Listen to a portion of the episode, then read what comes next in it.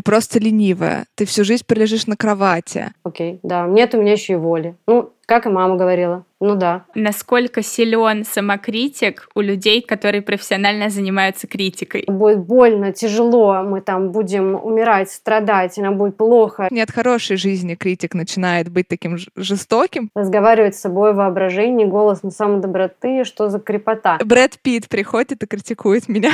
Рутинная какая-то милота. Ну, то есть он не Илья Муромец, который 33 года на печке пролежит. Самокритик такая, отлично заходим. Можно использовать котов. Но нет, спойлер, все не так. Потому что наша самокритика должна быть грандиозной.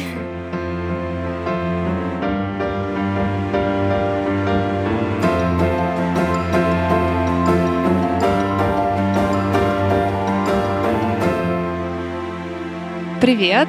Это подкаст «Пока так», неидеальный подкаст о психологии, психотерапии и ментальном здоровье. И мы его ведущие Маша Лобазанова и Соня Авдюхина. Всем привет! Сегодня у нас в гостях Настасья Крысько, психолог, когнитивно-поведенческий терапевт, ведущая телеграм-канала про доброе отношение к себе. Ну что, давайте начнем тогда с понятия самодоброты. Что это вообще такое? Есть ли разница между понятием самодоброты и самосострадания? Это достаточно популярный вопрос. Я его слышу от клиентов, и когда провожу курс, и когда просто вообще, ну, там, в телеграм-канале тоже на почту мне присылают вопрос.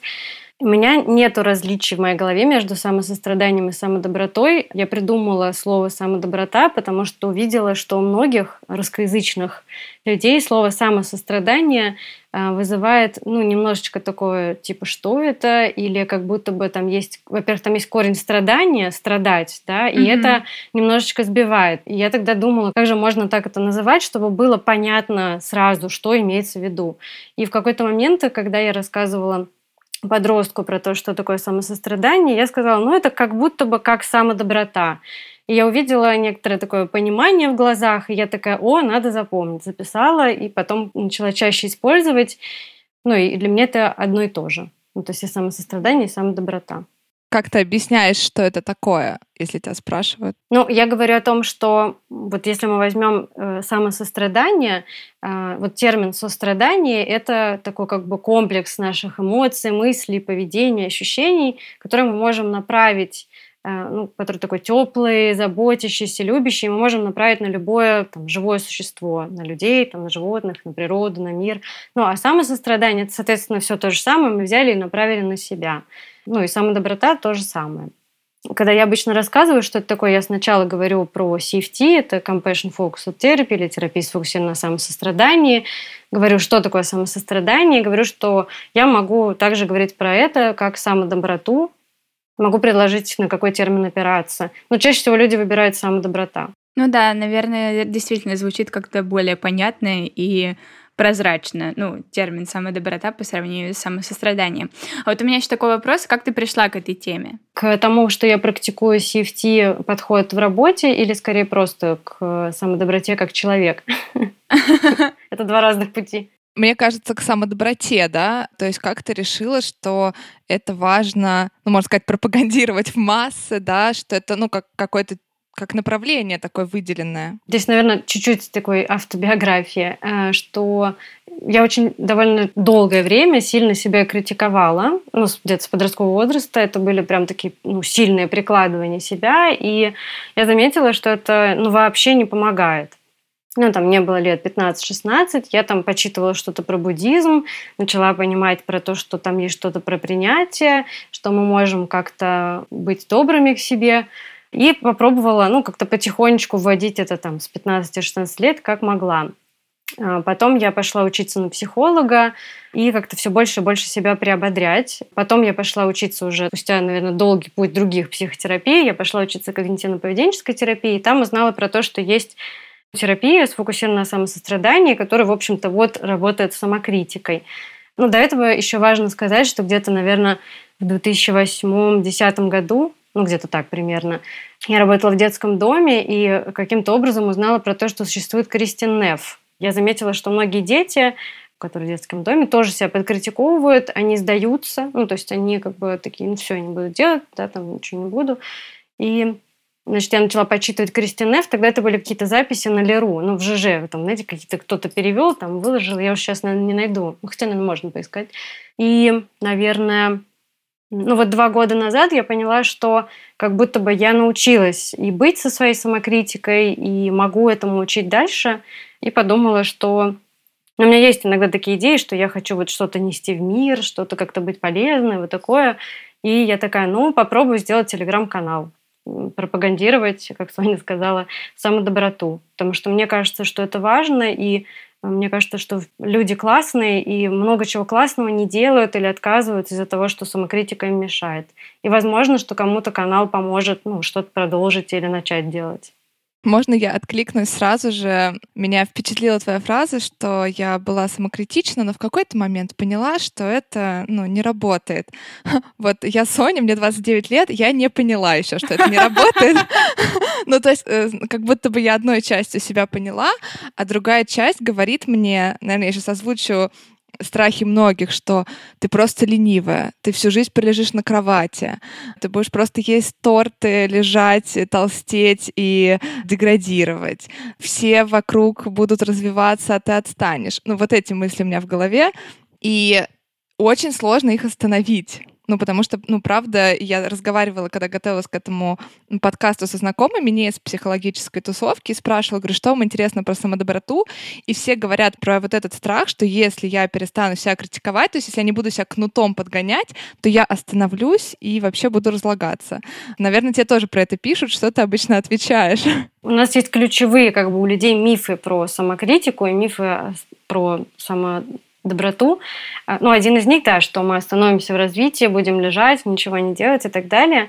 Но здесь, наверное, важно сказать, что э, за моими словами будет большое количество исследований, да, что, ну, я даже приведу пример, э, что вот взяли людей, которые, ну, скорее самокритикуют себя для того, чтобы что-то делать, и которые, ну, скорее самодобрят себя, наверное, нет такого слова, ну, как-то самосострадательно подбадривать себя с добротой к себе. Ну, и было замечено, что самокритика, она может краткосрочно работать, но в долгосрочной перспективе, если мы будем это повторять делать, то мы вот как раз-таки можем ну, замереть, остановиться, воспринимать любое там новое дело или какую-то более там непростую задачу, как что-то очень сложное, неподъемное для нас, и даже туда не идти. А вот принятие того, что ну, мы можем ошибиться, при этом мы можем поправить э, это что-то, а, мы можем справиться, если не получится, то мы можем обратиться за помощью, вот это будет двигать нас дальше. Пол Гилберт, э, когда я была на его семинаре, э, говорит о том, что ну, люди, которые относятся добротой к себе, это люди, которые скорее как раз-таки ну, много работают со своей самокритикой, грубо говоря, общаются с ней, э, пытаются понять, какая вот у самокритики функция, что хочет самокритика нам сказать, и ответить на это, то есть взвесить и понять, это действительно так будет работать или нет. Про спортсменов много очень исследований про то, что Сейчас, похоже, там мировой опыт, как тренировать спортсменов, говорит о том, что вот это все быстрее, выше, сильнее, давай еще, сквозь там боли и так далее, э, скорее работают краткосрочно. То есть мы можем краткосрочно с какими-то, конечно же, последствиями, скорее всего, для там, психологического развития, сформировать такого, да, там, ну, не знаю, спортивного солдата. А в долгосрочной перспективе скорее важно, чтобы тренер был гибким, мог э, и поддержать, и как-то эффективно отреагировать на неудачу. Увидеть, что вот все, его спортсмен устал, ему нужно позаботиться о себе. Не рвать там связки, например, или еще что-то. Мне еще кажется, вот я себя в такие моменты поддерживаю, что все же человеку я не сильна вот в этой теме, в исследованиях, но мне кажется, человеку не свойственно лечь и пролежать на кровати много-много лет, если у него нету каких-то заболеваний, депрессии тяжелой и так далее. Ну, то есть он не Илья Муромец, который 33 года на печке пролежит. Ну, то есть мне кажется, что это правда конечное, что когда ресурс будет восполнен, я отдохну то мне захочется что-то делать. И опыт, правда, подсказывает, что если от себя отстать и позволить себе лежать, то потом энергия появляется. И уже, правда, даже тяжело лежать и ничего не делать. Уже тошнит от сериалов, тошнит от э, телефонов. Может быть такое. Но здесь еще важно, мне кажется, как мы лежим. То есть мы можем лежать и отдыхать, а можем лежать и думать, блин, какой я лох, ничего не делаю. Ой, да. Блин, mm-hmm. вообще все развиваются, а я нет. Весь мир Это уже я. там. Ну, вот эти автоматические мысли, они присущи многим, да, то есть это какая-то модель э, ну, мышления, которую мы от кого-то взяли в свое время. А, и здесь скорее, мне кажется, ну, я про эффективный отдых. Э, то есть мы договорились с собой, что мы лежим на диване, и тогда, да, там мы пробуем вот эти мысли. Есть такое упражнение, я его сама делаю и многим говорю, то, что можно поделать. Вот эти все мысли про то, что я лежу на диване, и мир там развивается, вот это, я говорю этим мыслям, пожалуйста, можете подождать, пока я отдохну, выйдите за дверь, да, то есть это такая техника про работу с образами, и самокритику тоже могу попросить посидеть за дверью. Ну, и это как-то сначала может странненько, да, ну так звучит, возможно, то, что тот, кто сейчас слушает, такой, что? А, но если попробовать и делать так какое-то время, то у нас формируется вот эта возможность э, выбирать. Сейчас эффективнее полежать на диване и прям типа фу, попуститься. Нет, а сейчас я хочу там пойти поработать. Тогда я беру и как-то подбадриваю себя, но не тем, что я ленивая, там, не знаю, задница или еще что-то, потому что это, скорее всего, подбадривает нас, но при этом есть еще вот такое как бы ну, что-то неприятное. Вот, как будто бы, ну, вроде бы мы пошли что-то делать, но не то чтобы супер радостное.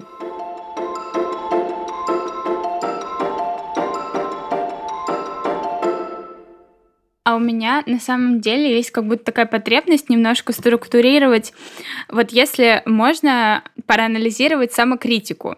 Вот какой у нее есть вред, а какая у нее есть польза? Вот можно такие два лагеря списочка составить? Ну, наверное, так. Можно, наверное, так пойти через какие есть ожидания от самокритики у людей.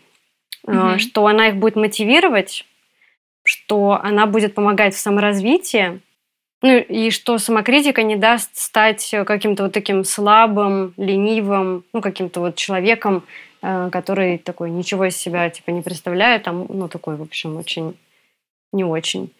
Эволюционно, если мы посмотрим да, как бы на значение самокритики, то она из системы э, защиты от угроз. То есть вот у нас есть три системы, с помощью которых мы саморегулируемся. Есть зеленая система безопасности, синяя система достижения удовольствия, ну, то есть она помогает нам э, получать удовольствие, и красная система защиты от угроз. И вот самокритика, она из красной системы. То есть она может нам помочь, если она к месту, э, чего-то избежать но если это только она, то мы постоянно находимся в красной системе. Тогда мы начинаем ну, эмоционально выгорать от той же самокритики или там еще от чего-то. И тогда нам становится там все хуже и хуже и хуже. То есть это, наверное, ожидание и реальность про самокритику отличается. То есть ожидание, что она будет долго работать, мы будем на ней ехать, она нас мотивирует и так далее. И есть люди, которые говорят мне, что это правда для них работает, но если вот внимательно посмотреть, да, там, я предлагаю вести дневник, да, там день критиковать, ну, самокритика, день попробовать без нее и потом сравнить, вот так неделю или две прожить и посмотреть, мы увидим, что ну, это правда так, что мы увидим, что в те дни, когда у нас было меньше э, самокритики, больше самодоброты, мы чего-то как-то получше себя чувствовали, чего-то побольше делали. Или от чего-то отказывались, чего не хотелось делать, что в целом как бы окей. Ой, у меня еще такой вопрос родился. В осознании каких-то психологических процессов очень важно понимать, откуда они вообще взялись. И вот у меня вопрос связан с тем, откуда вообще самокритика развивается в нашей жизни, то есть откуда она берется, как она формируется, чей голос в нашей голове самокритикует нас. Это механизм, которому мы научаемся, ну, так как мы живем в обществе. Скорее всего, мы видим, как это делают какие-то близкие нам люди, или видим их реакцию на наши какие-то ну, там, детские ошибки. То есть, например, мы там что-то несли, порвали пакет, и там, ну, допустим, родитель такой, ах ты какой криворукий. И вот этот ребенок там, с трех лет начинает понимать, что вот такая реакция, то есть он научается так реагировать, и потом он может это взять как бы внутрь себя. Про вопрос, чей голос у нас звучит тут по-разному. То есть нельзя сказать, что это у всех там голос типа мамы. Ну, это еще будет неконструктивно так говорить у каждого будет свой. У кого-то это уже свой голос, у кого-то это какого-то родителя голос, у кого-то учительский голос. Ну, то есть это супер разное. Там, кто-то говорит о том, что это все говорится голосом воспитательницы, которая была там у меня первый год детского сада. Ну, то есть вот, это как бы тут по-разному. Кто-то говорит, что это там мой первый парень или девушка. Ну, то есть супер mm-hmm. по-разному. А вот важно как раз, знаешь, сформировать образ этого критика внутреннего, чтобы, ну вот, научиться отделять его, что ли, да, как-то вот немножко со стороны а, на него смотреть. И тоже какой этот образ должен быть прям враждебный э, и такой гадкий, нарисуем сейчас кляксу, или ну какой-то более-менее ну, мне хочется сказать, человечный. Но, человечный, Ну, да. да, да. Важно ли вот его как-то прям описать, какой у него голос, как он выглядит? Я считаю, что да, важно. Мне кажется, это помогает нам потом замечать, что мы это делаем. Это повышает нашу осознанность тому, что происходит вот этот поток самокритики. Потому что если мы до этого как-то не замечали, что у нас есть, просто нам было плохо, например, ну, просто почему-то ничего не удается сделать, и было плохо. Потом мы такие, о, есть самокритика, вот есть самодоброта. Я могу описать, как выглядит эта самокритика, что она делает, каким голосом говорит, это поможет мне вот это вот как бы отсекать. Если про обязательно это враждебно, я обычно даю такую инструкцию. Вот как вам кажется, как выглядит самокритика, так и нарисуйте. И иногда это какие-то образы, иногда это ну, что-то человек, иногда кто-то прям говорит, это вот прям как мой там дедушка, вот такой-то, вот он выглядит вот так, но у него вот не такой пиджак, а такой, например. Некоторые берут каких-то актеров. Ну, то есть каких-то... Нелюбимых. Ну, не знаю, тут надо смотреть. Тут бывает, да, что какой-то... Брэд Питт приходит и критикует меня. А, ну, я думаю, что такое вполне может быть, что у кого-то будет там Брэд Питт, может быть, в роли какого-нибудь, да, там, из фильма кого-то Такого, взять. спорт, знаешь, такого, иди займись спортом, иди там. Еще, мне кажется, персонажи из мультиков, а, ну, например, если вы смотрели мультик «Рататуй», там был такой критик, который в конце вот этот «Рататуй» mm-hmm. пробовал. Вот. Он же такой как бы персонаж, ну, неоднозначно, непонятно, там он как бы скорее хороший или плохой. Но вот самокритикой, я думаю, что так как он в целом критик был кулинарный, это тоже может срабатывать. То есть кто-то смотрел мультик, он вспоминает всех связанных со словом критика, и там может скомпоноваться что-то. У меня на языке вертится какая-то идея про то, насколько силен самокритик у людей, которые профессионально занимаются критикой. Тема, непопулярная тема для исследований. Наверное, есть даже исследования, но надо посмотреть, которые попытались это измерить, да, там силу самокритика, может быть, ну, в целом, да, можно, это, это интересно звучит, можно поисследовать. Да, но мне кажется, тут немножко семантически мы путаемся, потому что тех, кого мы называем критиками, а, вот мне кажется, это тоже важное разделение. Они же конструктивно критикуют, ну, обычно какие-то, да, произведения. Но если мы говорим, да, про качественную прослойку. И вот, mm-hmm. э, наверное, как раз отсюда вытекает мой следующий вопрос. А если я действительно налажала, ошиблась, или еще хуже, ошиблась так, что другому плохо от этого. Ну да, там подвела кого-то, вот прям неправильно сделала, еще что-то. Как в этот момент не критиковать себя, или вот как, как покритиковать себя конструктивно, чтобы вот в дальнейшем избежать этой ошибки? Мне кажется, это сложнее всего, когда ты действительно виноват. Ну, я, наверное, опираюсь на то, что какой-то конструктивной критики не существует. Ну, это мое там личное мнение. И конструктивной самокритики тоже не существует. Но существует э, ну, конструктивный анализ. Я, например, накосячила, и я могу проанализировать, понять, что это мой косяк, там, принять это. И, например, если я подвела каких-то людей, то ну, как-то загладить вину. Например, извиниться или там подарить им что-то, э, или там сказать, давайте я тогда сделаю вот это и вот это. Как не самокритиковать себя, это такой вопрос, который подчеркивает, что, ну, здесь хочется, наверное, подчеркнуть, что самокритика — это автоматические мысли, автоматическая форма мышления. Нету человека, который прям совсем себя не критикует. И нету задачи у там, пропаганды самодоброты вообще отказаться от самокритики. Если мы себя покритиковали, то мы никакие не адепты самодоброты. Такого мы начинаем себя критиковать за то, что мы себя покритиковали. Да, это, супер такая прикольная воронка, что когда мы такие, да, я хочу развивать доброе отношение к себе, мы такие как бы там покритиковали вот это упражнение, вот это, там из телеграм-канала вот это взяли, и потом, не знаю, там что-нибудь уронили, и такие, вот, я там это, а потом, а, я еще критикую себя. То есть это такая как бы популярная штука. Прав... Ну, то есть самокритика будет появляться время от времени. И наша задача не искоренить ее любым путем, а научиться обходиться с ней эффективно. Для меня эффективно это заметить, что вот она самокритика, заметить, что она на нас влияет вот так, и понять, а какое поведение и по отношению к себе, и там, к ситуации будет более эффективным. Потому что от того, что я буду себя ругать, что я опоздала на встречу, я не прибегу на нее быстрее. Но я могу, да, вот с этим, ну, там, стыдом, например, или виной справиться, ну, каким-то более конструктивным способом. Ну, как я уже привела, там, например, Если опаздываю на встречу с коллегами, я могу там купить что-нибудь вкусненькое, сказать, извините, ну вот попробуй загладить вину. Или в следующий раз, там, не знаю, подготовить э, перевод статьи и вместе с ними обсудить.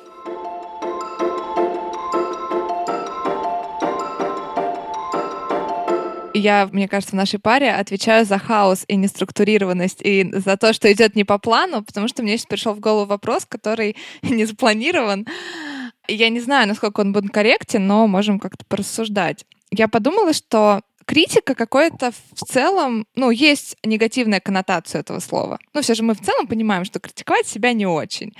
А вот где градация между самой критикой и, например, таким хорошим явлением, как сила воли? Знаешь, там вот я волевой человек, и поэтому я себя заставлю что-то делать, или я себя, ну, как бы, или наоборот, я себя буду ругать, что я не волевой, не могу встать.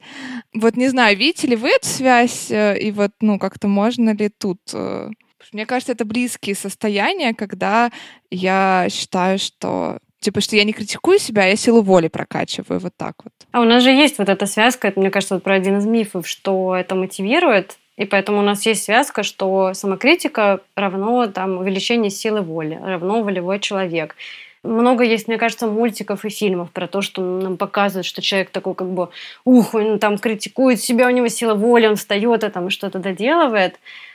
Сейчас, наверное, сила воли, ну, вообще воля это что? Это когда... Да, вот как тебе вообще этот конструкт сила воли? Ну, я смотрю на это, там, можно так сказать, нейробиологически, что это такая борьба э, между краткосрочным каким-то облегчением э, и там долгосрочным чем-то, да, что надо что-то делать, или там долгосрочным облегчением. И, ну, мы, конечно же, как люди склонны быстрее получить результат, быстрее получить какое-то облегчение, удовольствие. Мы не любим дискомфортные долгие ситуации. А, я думаю, что то, что может прокачивать силу воли, ну, самокритика может, но, скорее всего, в какой-то момент станет неэффективной. То есть мы в какой-то момент больше не будем на это реагировать. Мы просто будем приложены самокритикой так сильно, что будем говорить, ну да, ну я и там ужасный человек, ну и все. Ну, ну и ладно, окей, да, нет у меня еще и воли. Ну, как и мама говорила, ну да. да то есть и это не будет нас продвигать. Когда мы говорим о воле, мы можем помогать себе как раз-таки за счет опоры на наши ценности, э, долгосрочные вот эти перспективы, и при этом признавать, валидировать, то есть ну, давать такую проявленность, что да, это правда сложно сейчас взять и начать делать презентацию по работе. Правда, хочется избежать этого. Окей, а почему я хочу это избежать? Да, ну, там раскладываю, окей, а почему мне важно все-таки сделать эту презентацию и выступить там на конференции для психологов? Окей, вот за этим. Да, как бы пробую там, придумать себе какой-то такой baby steps план, э, там, например, поделаю 5 минут. Окей, там поделал 5, поделала 5 минут, могу еще? Нет, не могу, ну все, тогда завтра еще 5 минут. Могу побольше, окей, делаю побольше. Угу. Могу ну, такой как бы описать сценарий, то есть представим, что тот же психолог делает эту презентацию на конференцию, и около него такая самокритика, да, там, что там сидит в телефоне и думает, вот, я еще там не могу выступить, не могу сделать презентацию, да вообще какой-то не психолог тогда, вот все мои коллеги, вот это вот ощущение обобщений, да, что все вот такие как бы, все всегда развиваются, э, все делают, и никто не сидит на диване э, и не критикует себя, оно нас разобщает. А вот, э, мне кажется, самодоброта, она про чувство общности. Она может помочь нам вспомнить, что вообще-то большинство моих коллег, скорее всего, хотя бы раз в жизни, вот так вот лежали на диване и не хотели делать презентацию. И не один раз, скорее всего. У меня есть потребность высказаться по поводу конструкции силы воли. У меня почему-то возникает острое желание вообще деконструировать это понятие и как-то от него отказаться в пользу чего-то другого. Потому что мне кажется, что понятие силы воли очень часто используется в каких-то, ну, условно токсичных дискурсах, когда, там, я не знаю, у меня почему-то сразу возникают воспоминания из моего балетного прошлого, когда, когда мне там говорили, что вот, терпи, давай, прояви силу воли, это так классно, э, наступи себе на горло, главная сила воли. И вот э, есть какой-то культ силы воли, за которым как бы стоит очень много, скажем так, не чуткости к своим реальным потребностям и ценностям. И поэтому э, вот мне очень откликнулось то, что ты говорила про примерку каких-то действий в соответствии с своими ценностями и э, исходя из пользы и вреда. То есть, когда мы э, действительно есть какое-то дело, которое нужно сделать, и вот мы дальше начинаем рассуждать, а насколько нам полезно будет его сделать, и насколько вредно, а как это соотносится с нашими ценностями. Мне кажется, что, в принципе, понятие силы воли, оно как будто бы меркнет, э, когда мы начинаем говорить про действия, которые ориентированы на ценности.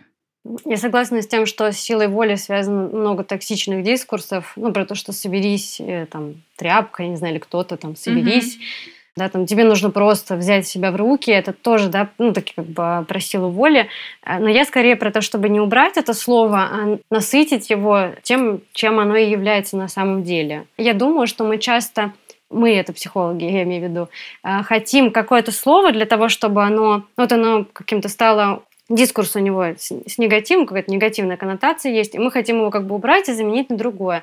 А mm-hmm. я пробую, ну, стараюсь скорее не убрать совсем, а как-то вот Наоборот, скорее, ну, когда работаю с подростками, они говорят, вот, там, мама говорит, собери там себя в там, силу воли, там, или папа говорит вот это. Я говорю, окей, а что для тебя воля? А давай, ну, сделаем для тебя волю, которая работает. Вот, ну, типа, есть, грубо говоря, неэффективная сила воли. Это вот когда мы там сквозь кровь, там, пот, э, слезы, боль, страдания, там, что-то делаем. А есть воля, которая, там тоже, ну, воля включает в себя, что мы немножечко, как бы, преломляем что-то. Ну, потому что если бы мы так не делали, то это было бы не про силу воли, а что-то там мы делаем в удовольствие. В удовольствии, например, mm-hmm. нет такого.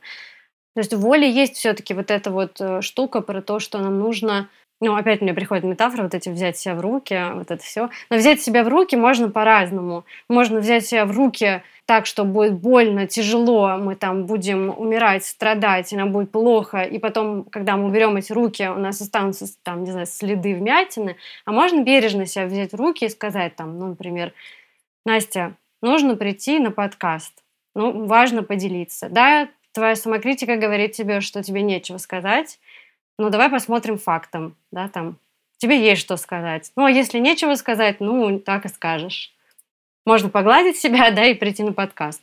Вот так, например. Mm-hmm. Ну, мне кажется, что э, воля, такая эффективная воля, это про взять себя в руки, но не в том смысле такого токсичного взятия в себя в руку, а скорее в каком-то более доброжелательном, что ли. Соня, ты что думаешь на этот счет? Ну да, вот я хотела как раз проговорить. Мы сегодня, во-первых, ну, у нас часто возникают примеры с подростками. Тут, наверное, надо пояснить, что, Настя, ты много с подростками работаешь как психотерапевт. И мне как раз пришла в голову книжка, которую я читала, называется «Переходный возраст». Э, боже мой, я даже нагуглила Не упустите автора. момент. А, Лоуренса Стейнберга. Угу. Вот. И там как раз он приводит примеры исследований, где как раз говорится, что люди, которые нацелены вот на долгосрочный результат, ну вот про то, что ты говорила, не выгода здесь и сейчас, что проще, конечно же, я хочу сейчас эту конфетку и все, а вот на какую-то долгосрочную перспективу на отложенное, на отложенное вознаграждение, скажем так, они в целом более успешны в жизни и так далее. То есть, как я понимаю, мы этот тезис не отрицаем, а мы смещаем фокус на то, что вот этот отложенный результат можно добиваться не только какими-то лишениями, страданиями и там силой воли, а что можно добрее к себе относиться э, на протяжении вот этого пути. Ну, то есть я правильно, да, для себя, мне для себя это важно тоже проговорить и сформулировать, потому что я, конечно, ну, мне сложно очень с внутренней самокритикой, и она отнимает очень много... Вот, да, еще самое важное, самокритика отнимает очень много ресурса. У mm-hmm. меня сейчас был трехнедельный отпуск, который я просто провалила, потому что я каждый день говорила, что я недостаточно хорошо отдыхаю и недостаточно продуктивно. вот. Ну да, короче, вот я правильно сформулировала про вот эти долгосрочные результаты, что мы не отрицаем, что это здорово уметь как бы ждать не, не близлежащую выгоду, но здорово при этом как-то по-доброму к себе относиться. Да, мне кажется, что мы подбадриваем, ну и легализуем, что то, что как бы там подальше для нас важно по какой-то причине, а, но при этом мы еще как-то ну, поддерживаем себя и опять-таки валидируем вот здесь и сейчас, что сейчас действительно трудно что-то сделать. Сейчас действительно кажется, что проще слиться, да, там, и написать там, я не приду. да, там, э, потому что, там, не знаю, я заболела там или еще что-нибудь. Я еще думаю, что Вот очень важно и в самодоброте, и заботе о себе пробовать замечать, когда туда подъезжает перфекционизм. То есть э, вот есть самокритика, есть перфекционизм, да, они часто, ну, как-то вместе идут, как рука об руку. Вот здесь очень важно, чтобы когда э, мы говорим о самодоброте, мы могли и принять, ну, принять самокритику, и принять, что заметить вот эту мысль, что мы хотим быть самыми самодобрыми, да, там, или вот это какая-то не такая самодоброта, она должна быть лучше. Или вот как твой пример там про отпуск, что вот если отпуск, то все, значит, если я там, не знаю, 24 на 7 не отдыхала, и мне а, отсутствует там, ну, Многие рисуют себе отпуск. Ну, это, кстати, про, помогай... про людей, помогающих профессий, что мы такие как бы в раз отключаемся, вообще не думаем о работе, о всех этих людях, которые ходят нам на терапию. Мы все время такие лежим, отдыхаем, блаженные, медитируем, там, не знаю, все время нам находится что делать. А если не находится, то нам очень классно, нам вообще не скучно. Да, как бы, и... Но нет, спойлер, Но нет. все не так. Спойлер, да, как бы, что ну, будет по-разному в нашем отпуске, или там, что бы мы себе ну, не запланировали. И тут помогает, ну, ну, как бы, что ли, доброжелательно встречать, что, а, вот, эта мысль вот такая у меня появилась, а вот это вот так я думаю, а вот скука. А, я думаю, что, блин, как же можно было так сделать свой отпуск, например, да, там, или свой выходной, что он такой скучный. И можно начать себя критиковать, автоматически это может вообще начаться. Можно это заметить и как-то понять, окей, сейчас что-то ну, для меня эффективное происходит. Нет, пойду там, не знаю, коллажи поделаю. Или не знаю, что поделать, просто посижу на диване, посмотрю на стену. Это Супер вот мой план. выходной вчера. Да.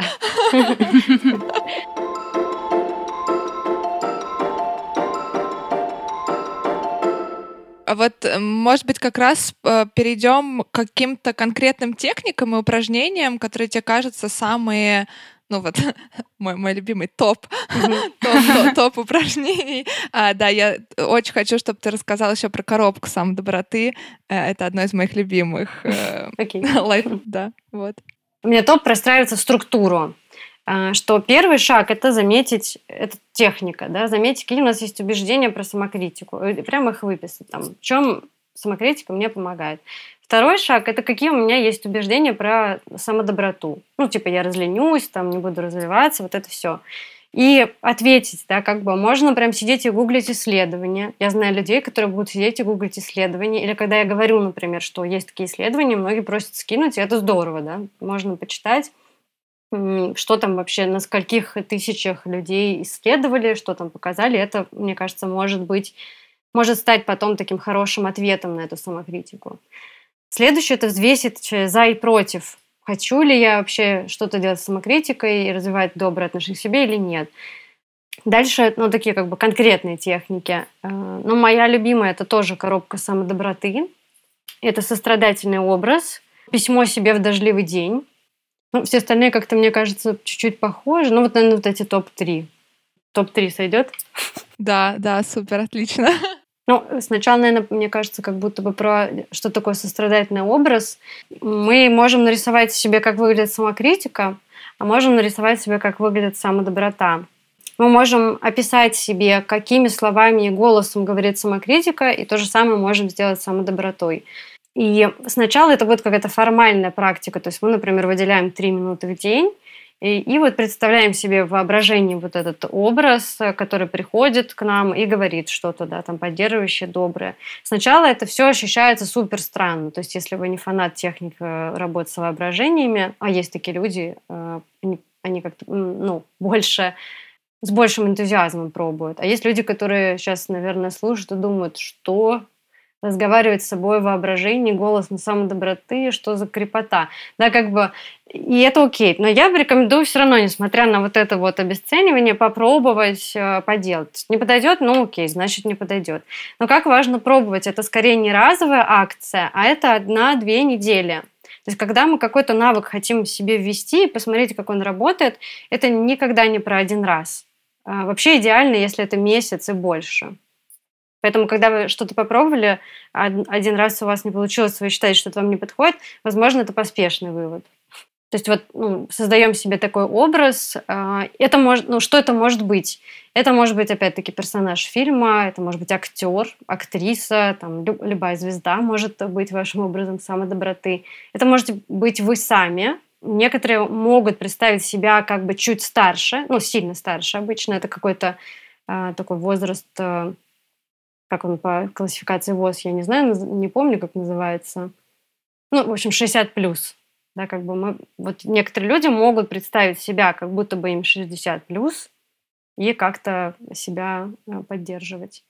А, и потом, если мы практикуем это каждый день, ну, формально, там, по 2-3 минуты, мы можем заметить, как вот эта техника въезжает уже в моменты, когда мы действительно нуждаемся в этой самодоброте.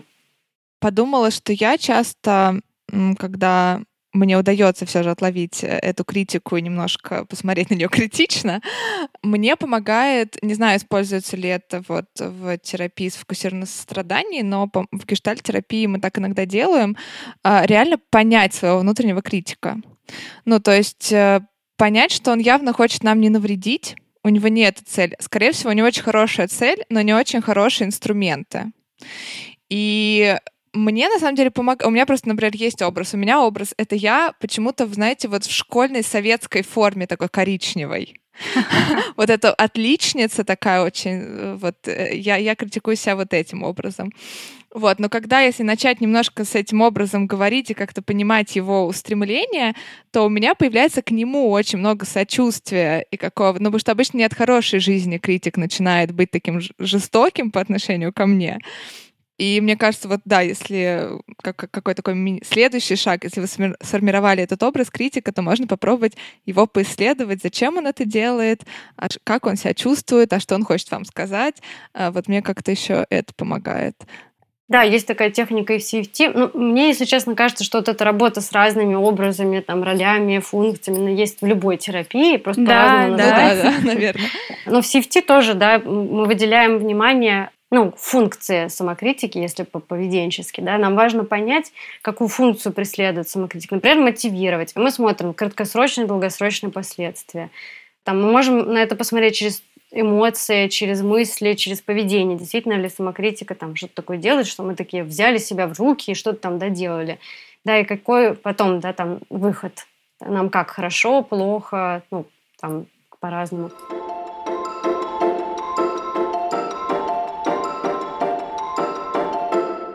Так, следующий топ, да. Да, давай про письмо. Интересно, что я...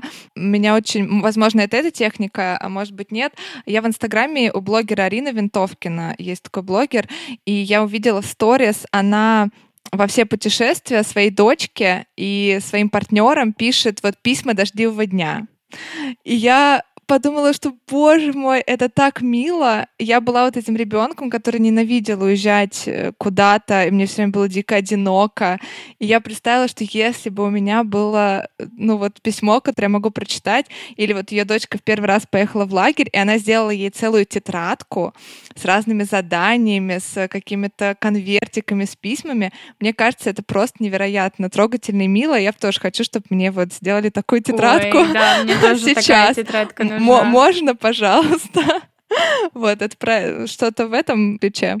Ну, мне кажется, вот это такая тетрадка, которую э, мы можем сделать ее сами для себя или попросить друзей сделать для нас. Э, это вот какой-то микс из письма в дождливый день и коробки самодоброты. То есть это такое как бы комбо.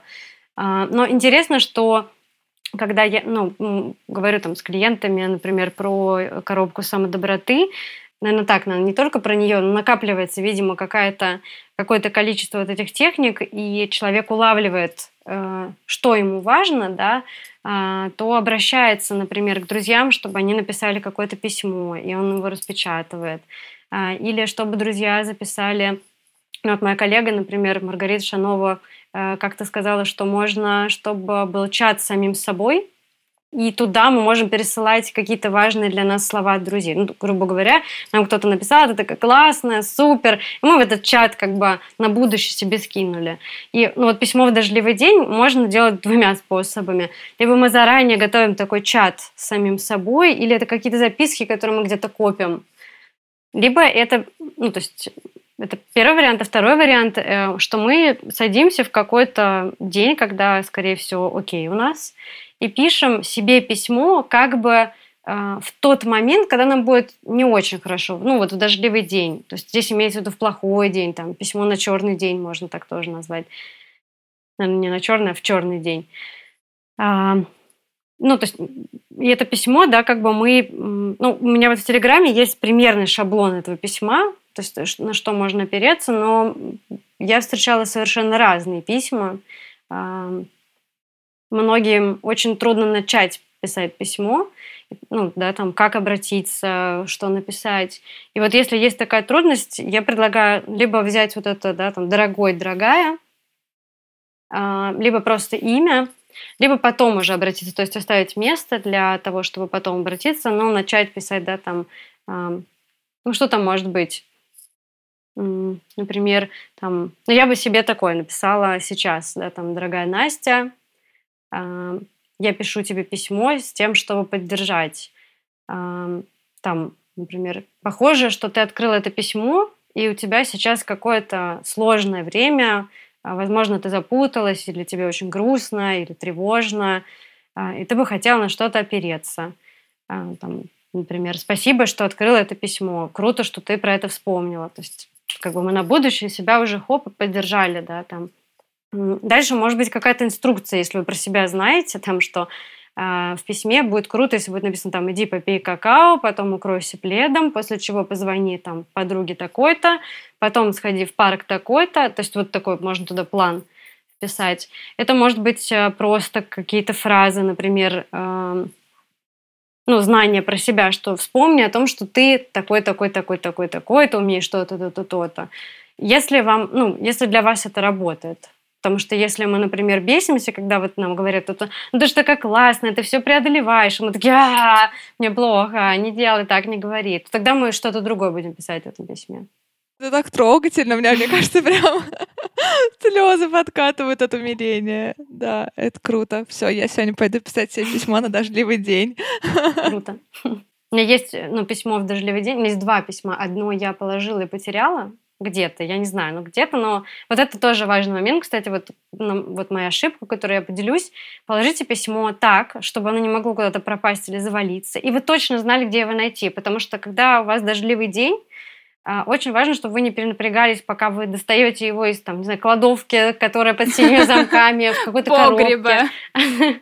Ну да, чтобы это не было как вот э, там это игла Кощей Бессмертного, где-то она там неизвестно где. Вот. А, потому что я помню, что я его искала, я не могла его найти, а, я начала злиться, что у меня везде какой-то бардак. А, ну, то есть это как бы скорее была другая практика. Вот. Ну, то есть я вспомнила, да, там про другую практику, окей.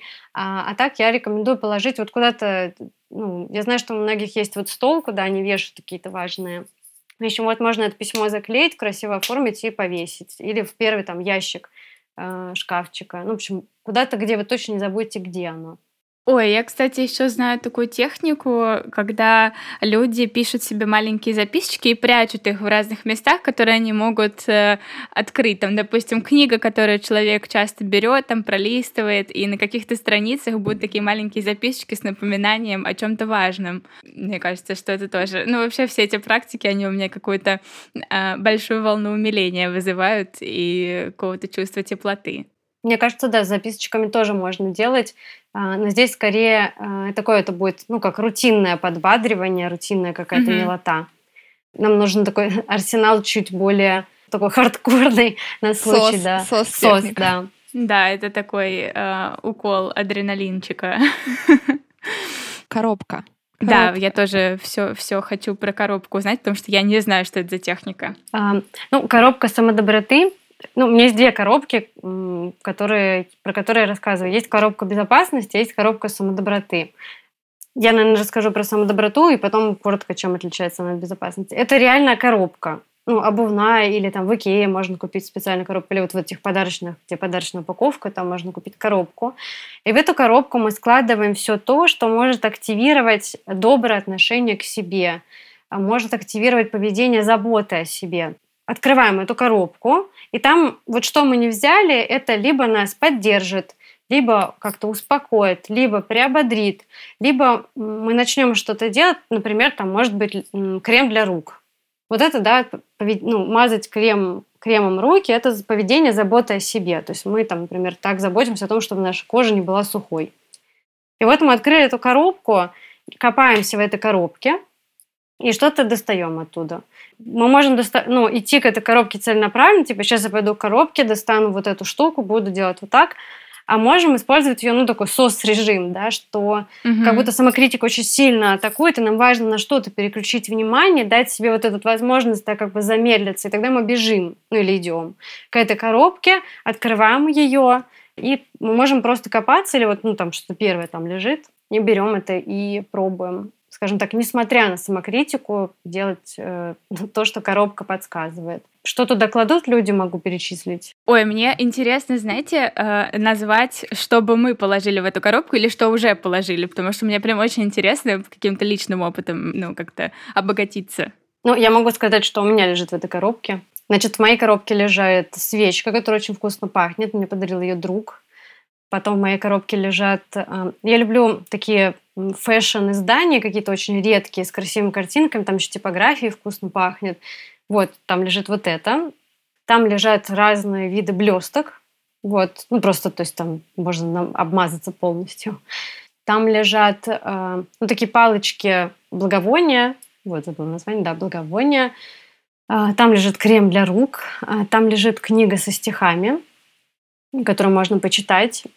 Там лежит, э, ну, я делаю интенсивы для подростков, и у нас в конце есть такая э, практика, что мы вешаем конверты на стене, и каждому можно положить, ну, в последний день можно оставить да, там контакт свой или написать, как тебе было с этим человеком. Ну и у нас есть важное правило, что мы не пишем гадости, а скорее, то есть мы либо не пишем, либо пишем что-то приятное. Вот, у меня в этой коробке лежат конверты с этой обратной связью от подростков и коллег, с которыми делаю интенсив. Ну, и это приятно перечитывать. Вот, то есть mm-hmm. я могу копаться, и там, например, написано там «Настя, вы меня очень вдохновили», там я такая... Да, ну, важно, ну, важно вспомнить, что вот этот человек вот этого мне увидел.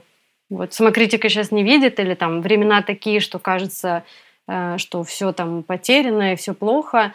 Но вот этот конверт, э, вот эта коробка, она может напомнить о том, кто мы еще, кроме вот этих мыслей. Блин, офигенно. Соня, что у тебя в коробке? А я, как э, вечный прокрастинатор, ее еще не сделала, но я много раз думала, что я хочу ее сделать. У меня даже есть в телефоне заметочка, что положить в коробку самодоброты. Я сейчас э, пытаюсь вспомнить, что там было. Но у меня тоже э, свечка и блестки. У меня есть такие блестки для глаз, которые клеются на лицо. А из того, что Настя не называла, у меня есть распечатанные фотки из путешествий которые я распечатывала, вот, я их туда хочу положить. У меня есть томик как раз либо в прошлом, либо в следующем, не знаю, как будет выходить, э, выпуске говорили про то, что меня очень поддерживает э, проза Цветаевой в тяжелые mm-hmm. времена. Вот, у меня есть мягкая маленькая книжечка с ее дневниками. А, да, потом у меня есть э, очень трогательная записка, которую мне отдала девочка в метро, когда я ехала в метро и плакала. И девочка сидела, какая-то подросток, причем она сидела с папой и написала мне записку и отдала в руку, и они выходили. И это просто безумно трогательно. Она у меня сейчас в кошельке лежит. Офигеть! Вот, я... Да, вот. Я хочу ее туда положить. И у меня есть э, письма от моих университетских подруг. А, мы одно время переписывались. И я вот как раз, причем недавно нашла письмо, перебирала книжный шкаф, и я подумала, о, вот его надо положить. Вот, это из того, что первый приходит. А, и еще мы недавно обсуждали, что можно что-нибудь вкусненькое положить. И я люблю иногда газировку чупа-чупс виноградную. У нее очень яркая ну, баночка классная, и она очень ну, на вкус приятная. Вот я туда еще газировку положила. Маша, мы тебя вдохновили Супер. на что-то? Да, я просто уже пытаюсь судорожно понять, что... Но у меня на самом деле, как бы, у меня есть мудборд, ну, то есть у меня есть пробковая доска, куда я уже прикрепила всякие открыточки, плюс мне на прошлый день рождения моя школьная учительница по истории прислала телеграмму, настоящую телеграмму из какой-то там деревни из Рязанской области, где она была. В тот момент она мне прислала настоящую телеграмму. Вот она у меня висит на доске специальной. Там же всякие открыточки, которые мне дарили. Там какие-то фотографии есть. Я бы в свою коробку самой доброты положила точно Возможно, я вот думала, раньше просто диски использовали там какие-то с фильмами, например, и я бы туда диски положила. Но поскольку сейчас это не актуально, я бы, наверное, какие-нибудь постеры бы себе просто распечатала, чтобы напомнить, что мультики Хаяо Миядзаки меня поддерживают mm. в трудные Можно времена. флешку. Можно флешку. Можно флешку, да. Ну или, знаешь, пароль от Netflix. Да-да. Да, потом я бы туда положила какие-то наклейки, стикеры. Я обожаю просто всякие наклеечки, чтобы у меня везде все было что-то. Вот у меня даже на столе сейчас лежит стикер с котиком таким. Блин, а у меня же что-то важное, прям самое первое, что стояло в списке. Про блестки мне тоже очень понравилось. Я подумала, что мой комод с косметикой визажистка, он тоже как бы комод самой доброты. В принципе, его тоже можно приспособить. Да, э, что-то, что вкусно пахнет, мне тоже очень откликается, потому что запахи это вообще, в принципе, что-то, что очень э, погружает в какие-то воспоминания, особенно если это хорошие запахи, связанные с теплыми какими-то воспоминаниями, это тоже супер. Вот так вот. Что-то я прям думаю, наверное, фотографии бы я тоже положила из каких-то значимых событий. Но я не могу вспомнить, что самое основное я хотела положить. У меня было что-то первое в списке, когда я думала, но я прям забыла. Ну ладно, я вспомню. Мы расскажем в следующем выпуске для людей, которые будут слушать. Это будет интрига. Кота, кота можно положить. Кота. Ой, фотографии своих котов я просто, да, я бы прям положила. Да, у меня четыре пушистых эм, кота. Кота, которые как бы уже объекты самой доброты, если что, можно к ним обратиться. Но альбом Земфира, наверное, лучше не класть. Но я имею в виду, что важно не класть туда что-то, ну, скорее, печалищее. Ну, не знаю, может, у меня такая ассоциация, что под Земфиру можно только грустить. Ну, да, обычно Земфира у всех ассоциируется с каким-то, да, периодом грусти, но здесь, э, ну, люди, мне кажется, делятся на два типа. Кто слушает грустную, когда мы грустную, грустную музыку, присоединяется и как бы, ну, отреагирует, а есть те, кто прям еще им хуже становится. Да, поэтому здесь скорее важно быть чувствительным к себе. Ну, то есть, там, когда mm-hmm. окей послушать Земфиру, а когда, например, ну нет, вообще, Земфира не сегодня. Ну вот да, я, кстати, первый тип, поэтому мне прям слушать грустную музыку, которую я обычно знаю, что вот когда мне грустно, я слушаю вот эту вот группу, вот этого исполнителя, знаю вот эти тексты наизусть, и они меня прям очень поддерживают. Я еще вспомнила, что у меня лежит тамбурин в коробке самой доброты. Ну, это такой как бубен, такой звенящая штука. Я иногда с ней, грубо говоря, бегаю и выкрикиваю что-нибудь поддерживающее. Вот это выглядит как дикий перформанс, но вот если никого нет дома, то, мне кажется, то, то что нужно. Ой, я вспомнила, что я хотела положить в первую очередь в коробку бомбочки из Лаша или чего-нибудь такого. Бомбочки для ванны. Я просто обожаю горячую ванну, когда мне грустно. Это просто лучшее, что может со мной случиться, лечь в ванну. Поэтому, да, вот что-то для ванны э, было бы прям супер положить в эту коробку. Сразу вспомнить, что есть, оказывается, какая-то практика, которая может поддержать. Я сейчас еще думаю, ну, это такой у меня проект в голове. Вот есть по фэншую все расставлять в доме, а я пробую в своем доме расставить так, что в каждом углу есть что-то, что может активировать какую-то поддержку, милоту, заботу, доброту.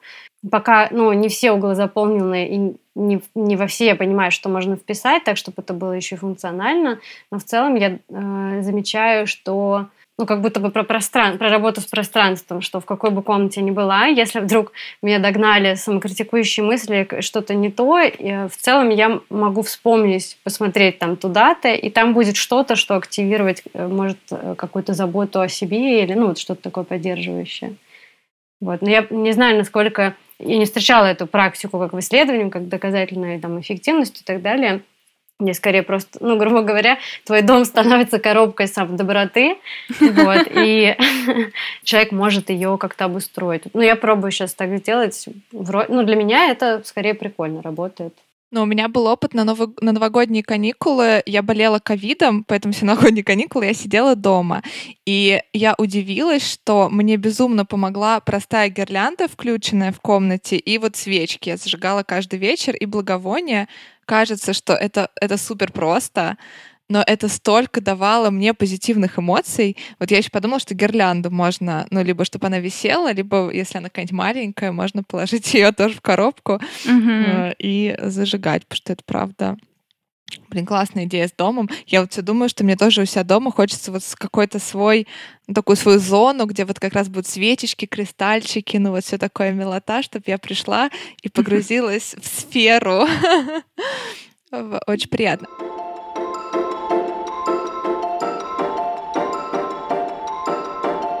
Ты еще сказала, что ты расскажешь небольшую разницу между коробкой самодоброты и коробкой безопасности. Значит, суть коробки самодоброты в том, что мы можем активировать доброту к себе, заботу о себе, как-то смягчиться, переключить внимание. Суть коробки безопасности а, в том, что мы можем скорее активировать отвлечение, чтобы не прибегнуть к какому-то проблемному, неэффективному поведению, например, самоповреждающему, да, или какому-то саморазру... ну, любому саморазрушающему поведению. А, какие-то вещи там будут похожие лежать, но какие-то они, скорее всего, будут вот в коробке безопасности просто про отвлечение внимания. Например, там Simple Dimple, попыт, э, ну, благовоние, свечки, вот это все подходит, всякий пушистый плед, головоломки, если человек, он, ну, окей, переключает на это внимание. То есть там небольшое, ну, или большое, не знаю, как посмотреть, есть отличие. А в чем суть этих коробок? Э, многие, кто прибегает к самоповреждающему поведению, сначала делает коробку безопасности, потом мы можем ее апдейтить для самодоброты, тогда такая коробка безопасности и самодоброты, и там лежит разное. Ну, в целом, как вы видите, и самодо... то, что мы кладем в коробку самодоброты, тоже может нас отвлекать. Здесь, наверное, почему я разделяю, потому что не все в моменты какого-то сильного дистресса могут вот на эту волну милоты, трогательности подключиться. Кто-то mm очень сильно начинает, ну, как будто бы шипеть, злиться. Кого-то вообще, когда я говорю слово самодоброта, может прям корежить. То есть он такой, фу, что это? Это невозможно ко мне применить. Да, как бы, и, ну, я тогда предлагаю использовать как раз, вот ты про котов сказала, я вспомнила, что можно использовать котов, домашних животных, как объекты, ну, как субъекты, mm-hmm. да, для тренировки вот этого доброго отношения к себе. А вот я, кстати, вспомнила еще одно топовое упражнение. Ух ты, давай. Бывает так, что человеку сложно направить э, доброту сразу на себя. То есть, э, что как будто бы вот есть какая-то идея, что я недостоин, недостойна, или это как-то я не знаю, каково это. Ну, то есть там разные могут быть убеждения. И тогда я предлагаю представить, что на ручках сидит э, кто-то маленький, милый, какое-то животное. Это может быть там бельчонок, э, мышонок, котенок, крокодильчик. Вообще кто-то, кто человеку приятен. Его приятно было бы держать на руках. Вот мы представляем, что этот зверек сидит на руках, мы можем как бы представить, как бы его было гладить, какой он э, да, по ощущениям, теплый, холодный. То есть сначала мы погружаемся, в общем, какой он. И потом мы этого зверька прикладываем к нам в область сердца и пробуем э, направить на него какую-то доброту и заботу, представить, что этот зверек нуждается. Есть версия, что мы как бы представляем, да, в воображении это, да, и просто его вот так вот, ну, мысленно поглаживаем. А есть версия, что как бы наша одна рука становится вот этим зверьком, а вторая нашей рукой, и тогда мы можем как бы поглаживать вот этого бельчонка, э, крокодильчика, котика, собачку, но при этом, да, ну, на самом деле мы себя начинаем немножко поглаживать, и это будет таким смягчающим, заботливым а, прикосновением, которое может активировать вот эту нашу систему, а, ну, зеленую систему, систему спокойствия, помочь ей чуть-чуть, ну, вероятнее, что она включится. Класс. Я почему-то очень переживаю за людей, которых воротит от всего миленького. Потому что сейчас мы нарисовали прям такую зефирную картинку, такую крутую, классную. И я прям очень переживаю за людей, которые прям испытывают отвращение к всему этому. Хочется тоже как-то внедрить самодоброту в их жизнь, но я не знаю, как это сделать так, чтобы им было конгруентно их состоянию в самодоброте, в развитии самодоброты куча техник. Вообще очень mm-hmm. много. Есть прям несколько рабочих тетрадей, книг. Я могу потом их написать, вы можете, наверное, прикрепить да, к описанию подкаста. Да, да, супер. Вот там есть очень много техник, и я уверена, что хотя бы три человек найдет для себя. А, то есть, да, mm-hmm. как будто бы, когда мы рассказываем, есть ощущение, что какие-то ванильные техники и так далее. А, есть, э, наверное, менее ванильные, или можно на них менее ванильно смотреть. не знаю, такая ну, приободряющая штука от Пола Гилберта. Пол Гилберт, это создатель CFT, он выделяет э, три таких компонента самосострадания. Это осознанность, отвага и мудрость. Отвага э, — это ну, такое сильное да, качество, что нам нужна отвага для того, чтобы признать, что в чем-то, например, мы будем несовершенны, признать, что мы можем страдать, признать, что э, нам тяжело, может что-то менять, отвага найти силы заботиться о себе даже в трудные времена. Это правда непросто. Да, то есть забота о себе, когда ее описывают, ну, просто топорно, да, что это просто лежишь в ванне, да, там, э, и нюхаешь свечи, ну, не нюхаешь, а там зажигаешь свечи, аромат свечи, как будто бы вот есть такой дискурс, что это супер просто. Ну, просто взял, набрал себе ванну, зажег свечи и лежишь. Но на самом деле это целый да, там, ну, арсенал поведений, который человек применяет для того, чтобы позаботиться о себе. Для этого нужна отвага, осознанность. И вот эта вот мудрость настроиться, понять, что мне сейчас нужно сделать. Замедлиться, полежать в ванне или нет. А мне нужно замедлиться, выдохнуть и продолжить решать трудности, которые да, там, встретились на моем пути. Вот это такая а, антиванильная а, представленность самодоброты. Я сейчас подумала, что мы разрушили шаблон. Но знаете, сейчас очень популярен тезис и посты про то, что любовь к себе — это не полежать в ванной. А у нас сегодня, что иногда любовь к себе — это отследить свое состояние, дать себе отдых, подобрать нужный формат отдыха, и, возможно, этот нужный формат — это полежать в ванной. А, мне, кажется, мне кажется, это прикольно. А,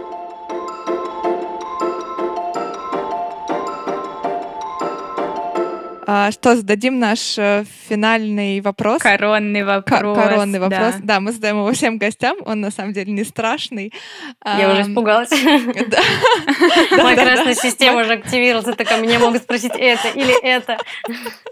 Ой, супер. Я обожаю вот этот момент, когда гости сами придумывают вопросы. Потом спросим. У нас в прошлый раз гость придумал вопрос э, круче, мне кажется, чем был наш. Потому что наш довольно э, стандартный. Просто если бы ты могла донести до наших слушателей только одну мысль про самодоброту или какой-то один тезис, или вот что бы это было?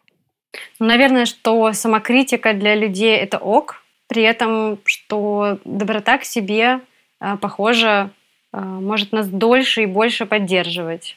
При этом, когда мы становимся на путь самодоброты, а, мы все равно будем сталкиваться с самокритикой, и наша задача не искоренить ее любой ценой, а научиться замечать и выбирать, что, ну, замечать самокритику и выбирать, что сейчас для меня эффективно, что сейчас для меня ну, важно в соответствии с моими ценностями, целями, желаниями, потребностями. Наверное, вот так. Класс, спасибо. Какие, какие, вопро- какие вопросы ты нафантазировала себе? Меня там был такой ворох каких-то вопросов, там, не знаю, э, какая самая сильная самокритика у тебя была, критикуешь ли ты себя сейчас, ну, что-то такое какое-то, знаете, как будто пул, вот, и я такая, ну, ладно. Ну, ты же понимаешь, что мы тебе сейчас зада- зададим. Да, давай. Мы можем тоже по кругу, в прошлый раз мы по кругу отвечали, можем про...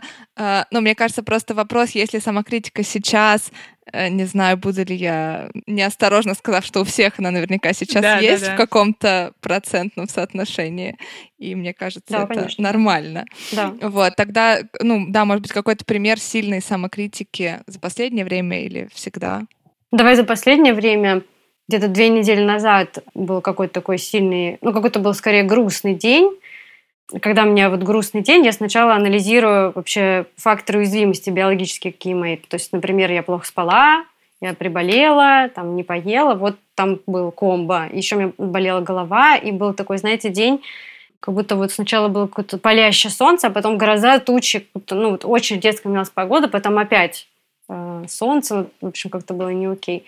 Вот. И в этот день я забыла с собой взять то, что мне нужно было. У меня очень быстро разряжался телефон.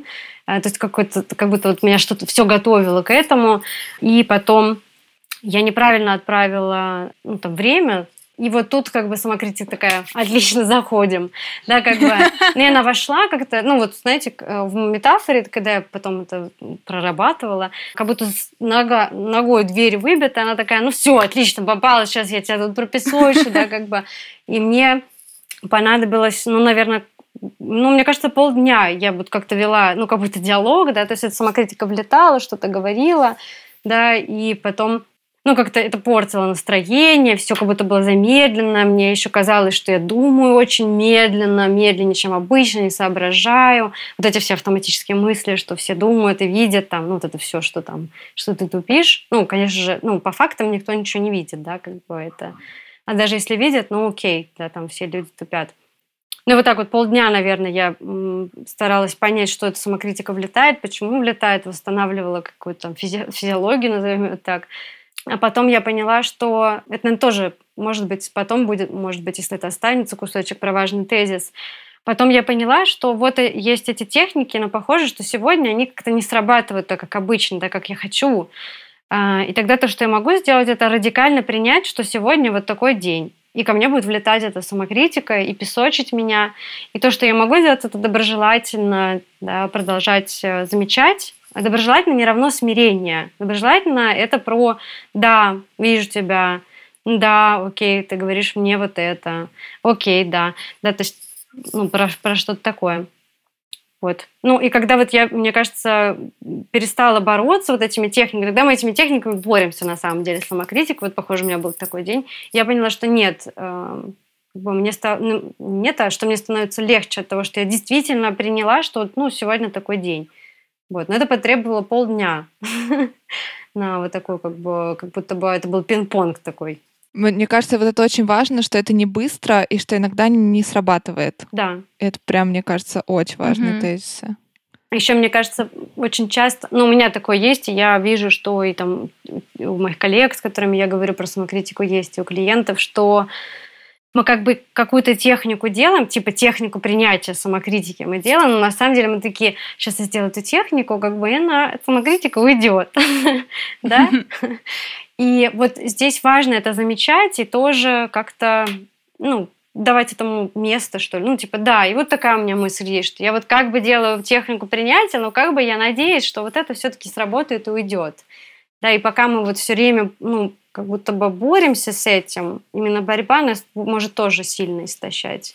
Здесь довольно сложно, ну не сложно, но не просто найти иногда вот этот срединный путь между тем, чтобы, ну, грубо mm-hmm. говоря, идти за самокритикой и не идти за ней. То есть иногда это какая-то такая штука, которую ну, не просто нащупать. Ну вот, кстати, то, что ты говоришь, очень сильно пересекается с идеями Майкла Уайта, который основал нарративную практику, и он как раз в своей книге «Основной карты нарративной практики» писал про то, что часто метафоры про борьбу не очень подходящие. Они на самом деле только усиливают вот эту дихотомию, что там вот у меня есть самокритик, и я что-то с ним делаю, а он все равно нападает. Вот. И он предлагал, там у него есть целый на несколько страниц список метафор, которые можно использовать для там того, что мы экстернализируем, то есть там, допустим, в воображении рисуем какой-то отдельный от нас образ, там, допустим, самокритика. Вот. И он скорее склонен был к метафорам там про договор, про то, как договориться с самокритиком, как ты заключить с ним какой-то контракт, там, что вот давай ты действительно посидишь чуть за дверью, потом ты можешь войти, но давай сейчас мы как бы вот, то есть какие-то выстраивать отношения с этим самокритиком, а не пытаться его убить, задушить, бороться с ним, потому что часто эти метафоры на самом деле не совсем работают, вот так сказать. Угу. Можно. Ну да, мне кажется, что они не работают. Это вот как про любую мы мысль, там, не думайте про это. Это то же самое. Да, да. Там, если я скажу, не думайте сейчас про белого медведя, большинство слушателей, и мы с вами представим белого медведя. И, ну, я согласна с тем, что метафора борьбы, она не подходит. Поэтому, ну, я скорее прошу там за дверью посидеть. Mm-hmm. Ну, это какие-то... Не могу сказать, что это э, дружеские отношения с самокритикой, скорее деловые больше подходят. вот. Я, наверное, бы так э, характеризовала, что такие деловые отношения ко мне приходят, э, типа кто-то такой, давай уже так или так. И я говорю, так, подождите, сейчас не рабочее время, подожди за дверью. Я сейчас э, расскажу свой случай э, сильной самокритики. Вспомнила, что мы недавно купили колоду Манчкин, настольная игра, и там mm-hmm. есть карточки пустые, э, где можно нарисовать своего монстра. Я подумала, что можно самокритику нарисовать и сделать ему какое-то смешное непотребство. Ну да, у меня в целом будет вот эта история про мой трехнедельный отпуск, э, неудавшийся. И там было так. Сначала я поехала на море, И ну, раз я еду на море, то надо помимо моря все посмотреть. Я ездила в место, где не была в России. Сначала я себя ругала, что я недостаточно много смотрю, а потом я себя ругала, что я слишком много смотрю и совсем не лежу на море.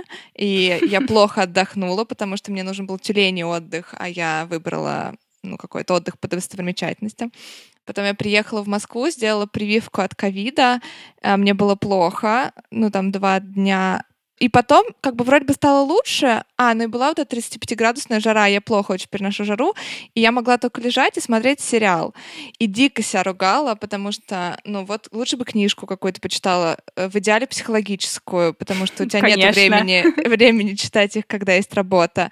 А, ну вот что ты лежишь? Ну иди сделай тренировку, э, там, ну, короче, это было просто невыносимо. Мне кажется, я так радовалась, когда началась работа. Просто я наконец-таки могу отдыхать там, в перерывах между какими-то занятиями. А, да, но э, я еще хочу сказать, что мне э, очень дорогого это стоило, потому что вот мне пришлось во второй отпуск поехать, э, потому что я, правда, измотала себя этой критикой. Э, вот, и меня это теперь сильно мотивирует, что кажется, вот опять же, про долгосрочный результат. То есть я а, не взяла книжку, так и не почитала, э, б, я не получила удовольствия от лежания и смотрения сериала, и с, я еще попала на второй отпуск. Вот моя история про самокритику. Что у тебя, Маш? Пытаюсь подобрать какой-то столь же грандиозный случай, но пока что... Чтобы не отставать. Чтобы не отставать. Наша самокритика должна быть грандиозной.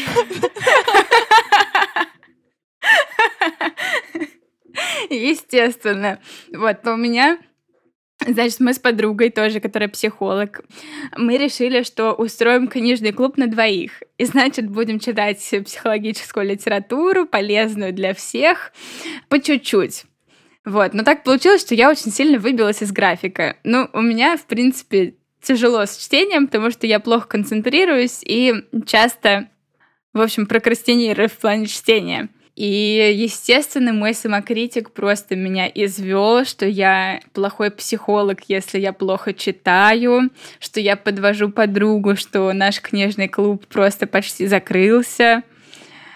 Да, ну ничего, я вчера ночью просто взяла и прочитала весь тот отрезок, который мне нужно было. Это было несложно. Я поняла, что это какая-то парадоксальная вещь, то есть действительно вот этот самокритикующий голос, он как бы вообще не способствует тому, чтобы я реально села и прочитала. Он просто меня пилил, и я еще сильнее откладывала момент, когда я прочитаю книгу. То есть получается, что вот этот голос самокритика, он как будто бы убеждал меня в том, что я реально никогда это не сделаю. То есть даже если я начну, все равно все любые попытки будут тщетны, потому что у меня все равно никогда не получится. Вот такая у меня история с самокритиком по нашим историям в любой непонятной ситуации может включиться самокритик.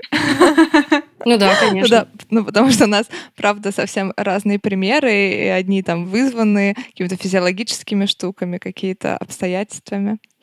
Вот. Спасибо, Настя, большое тебе за разговор. Спасибо. Было Спасибо очень вам, что позвали. интересно. Да, мне кажется, наполнено. Что там важно говорить? Я все время это говорю. Хорошим подкастером. Да, да, Хорошим да. подкастером, да. Э, подписывайтесь, ставьте звездочки, рассказывайте про нас, пишите свои вопросы, э, пишите комментарии. Я обычно в прошлый раз сказала, пишите конструктивную критику, э, но тогда пишите, что вам больше нравится в нашем подкасте, а чего, может быть, не хватает. Скажу это так более... И подписывайтесь, подписывайтесь на телеграм-канал канал Насти, он очень крутой. Да, мы его тоже ссылочку в описании прикрепим. Вот, все, пока-пока. Спасибо большое, пока.